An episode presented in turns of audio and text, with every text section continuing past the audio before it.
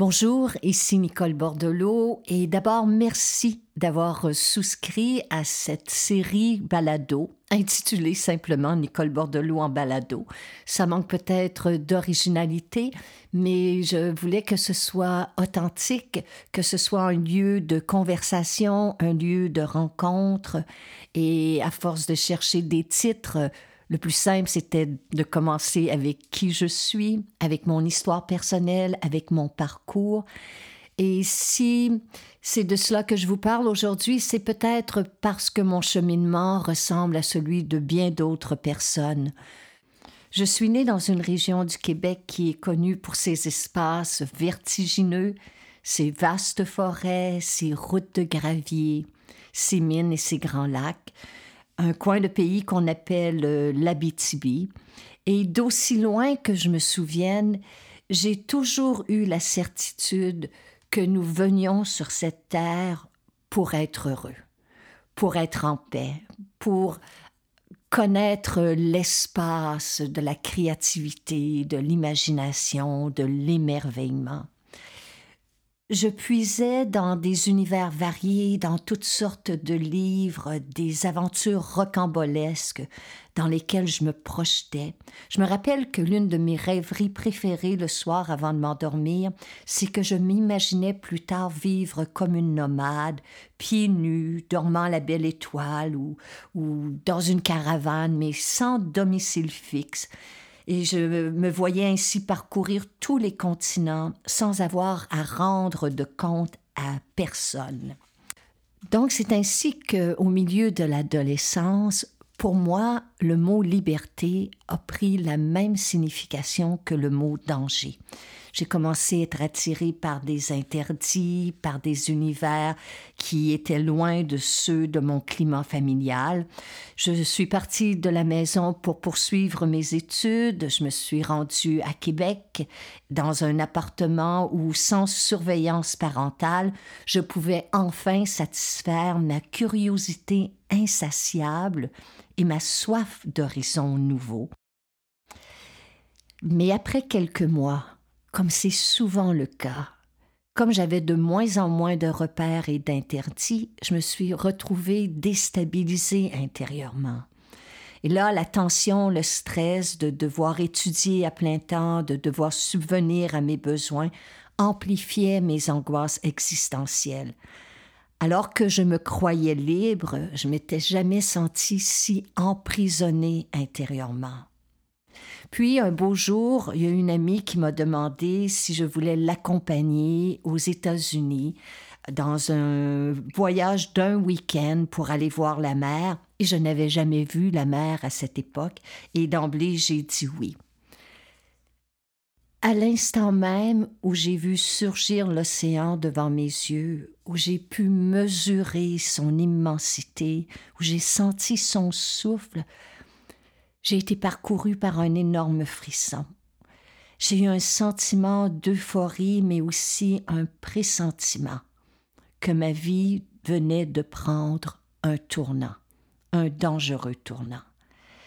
Alors que 72 heures plus tard, mon ami rentrait au Québec, moi j'avais décidé, contre toute attente, de rester sur les lieux et de repartir à zéro pour être libre et heureuse.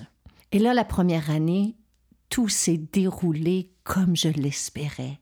En fait, je vivais le rêve de mon enfance. Je partageais un petit appartement avec des amis. Je vivais de petits boulots ici et là. Je marchais pieds nus au bord de la mer, je passais mon temps libre au milieu de, des touristes. La nuit, je pouvais sous les étoiles faire la fête. Bref, je croyais que mon plan était parfait et que j'étais pour vivre ainsi libre et heureuse pour le restant de mon existence. Or, j'avais tort. On peut métamorphoser son apparence physique, on peut changer d'emploi, on peut délaisser une relation amoureuse pour une autre, on peut déménager de ville, on peut changer de pays. Mais là où tu vas, tu es.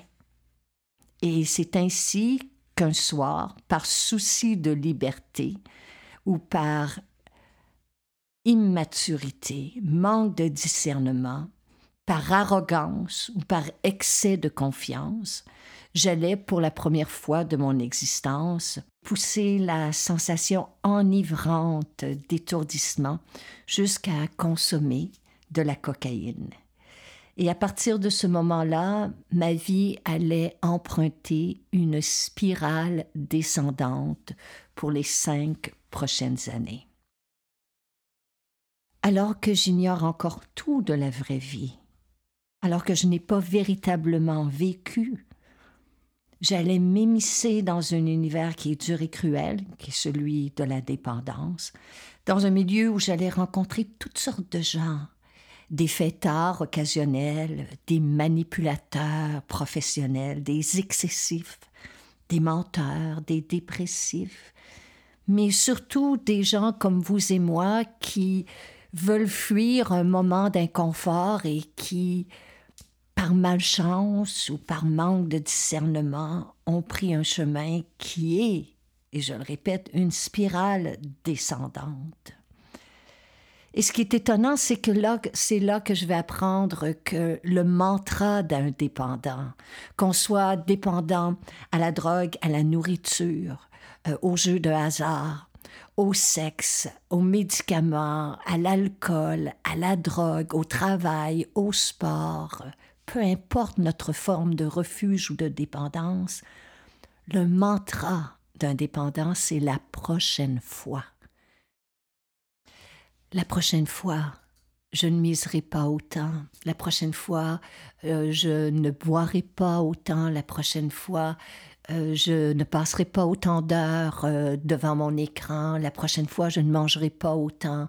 La prochaine fois, je vais arrêter de travailler avant d'être épuisé. La prochaine fois, la prochaine fois, la prochaine fois. C'est le mantra du dépendant.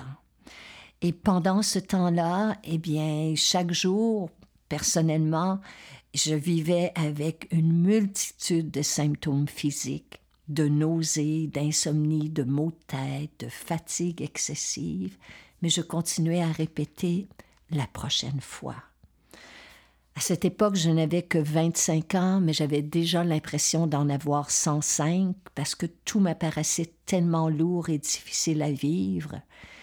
Et, et je ne savais pas du tout comment j'étais pour m'en sortir. Jusqu'au beau jour où, par excès de confiance ou d'arrogance, encore une fois, j'allais consommer davantage que d'habitude, et ce soir-là, j'ai compris qu'il n'y aurait pas de prochaine fois. Si je ne changeais pas de vie, si je ne me réinventais pas durablement et profondément, il n'y aurait jamais de prochaine fois. La seule bonne nouvelle lorsque notre vie s'effondre à nos pieds en mille et une miettes, la seule bonne nouvelle, c'est que c'est à nous, cette fois-ci, d'en choisir les morceaux pour se reconstruire. Ce n'est plus à nos parents, nos amis, euh, nos professeurs, la société, notre éducation, mais c'est à nous de nous recréer intérieurement. Donc pour les dix prochaines années, j'allais tout mettre en œuvre pour recréer ma vie, pour me refaire une santé, pour retourner aux études et après une dizaine d'années, euh, non seulement j'enseignais dans une grande école de mode et je travaillais dans les médias, mais j'avais aussi rencontré le grand amour et j'avais l'impression que la vie dont j'avais toujours rêvé, pas celle que j'avais fantasmée, pas celle de mes illusions, mais celle qui demandait à naître et à voir le jour à l'intérieur de moi pouvait enfin m'être donnée. Cependant, tant et aussi longtemps que nous n'avons pas déployé tout notre potentiel, que nous n'avons pas exploré toutes les ressources, tous les talents qui nous ont été donnés, qui sommeillent à l'intérieur de nous, eh bien la vie va continuer à mettre sur notre chemin des défis, des opportunités, de l'adversité, des situations, des circonstances, des personnes qui vont constamment nous mettre au défi de prendre le risque, le très très grand risque de devenir pleinement qui nous sommes. Et c'est ainsi, alors que je croyais être finalement arrivé à me réinventer, qu'un beau matin de l'année 1996, on m'apprenait que j'étais porteuse d'un virus mortel à l'époque qui s'appelait l'hépatite C et pour laquelle, à cet instant, il n'y avait aucun médicament. Après quelques mois, j'ai compris. J'ai compris que la vie m'invitait à descendre beaucoup plus profondément au cœur de mon être, pour m'y assembler, pour m'y recréer intérieurement. Mais à l'époque, je vivais avec une obsession parce que, étant au cœur d'une maladie, je comptais le temps qui passait moi qui n'avais jamais accordé d'importance avant aux mois, aux années, à la date du jour, eh bien, j'encerclais chaque jour sur un calendrier à l'époque. Je comptais les heures, les minutes, les secondes de la journée. Euh, le soir, fébrilement, j'essayais de, de voir s'il me reste cinq ans à vivre, s'il me reste dix ans à vivre, qu'est-ce que j'aimerais faire de ce temps. Le lendemain matin, je me réveillais effrayée et angoissée. Et tout cela a duré des semaines, des mois, jusqu'à un moment donné où j'ai réalisé que je ne pouvais plus attendre de guérir pour vivre. Vivre était guérir. Et dans les jours qui vont suivre, une foule de questions vont se présenter à moi. Qui suis-je? Qui suis-je sans cette maladie? Qui suis-je sans mes peurs, sans mes angoisses existentielles? Qui suis-je au-delà de mes projets, de mes biens matériels, de mes connaissances, de mon savoir, de ma carrière? Qui suis-je au-delà de mes désirs, de mes peurs? Qui suis-je au fond de moi, au creux de mon être? Et aujourd'hui, avec le recul, je vois que c'est que c'est précisément ce questionnement qui allait me mener à la découverte de l'extraordinaire monde que l'on porte chacun de nous en soi et qui est celui de notre esprit.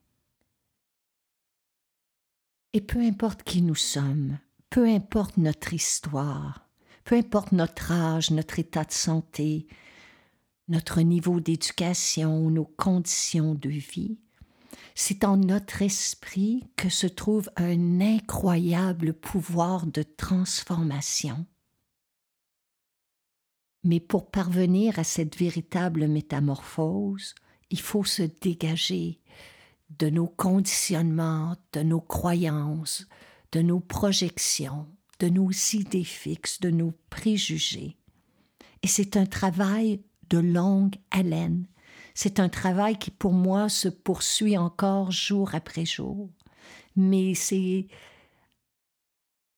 en découvrant que le véritable bonheur, celui dont je rêvais depuis que je suis enfant, ne tient pas à une circonstance extérieure, ni à une situation particulière, mais que le bonheur, la paix intérieure, la liberté, c'est un état d'être qui est déjà là en soi et qui ne demande qu'à surgir, qu'à être retrouvé. Et la voie que l'on va prendre pour atteindre et retrouver cet état initial de qui nous sommes, eh bien, pour moi, ça sera le yoga et la méditation qui m'y mènera.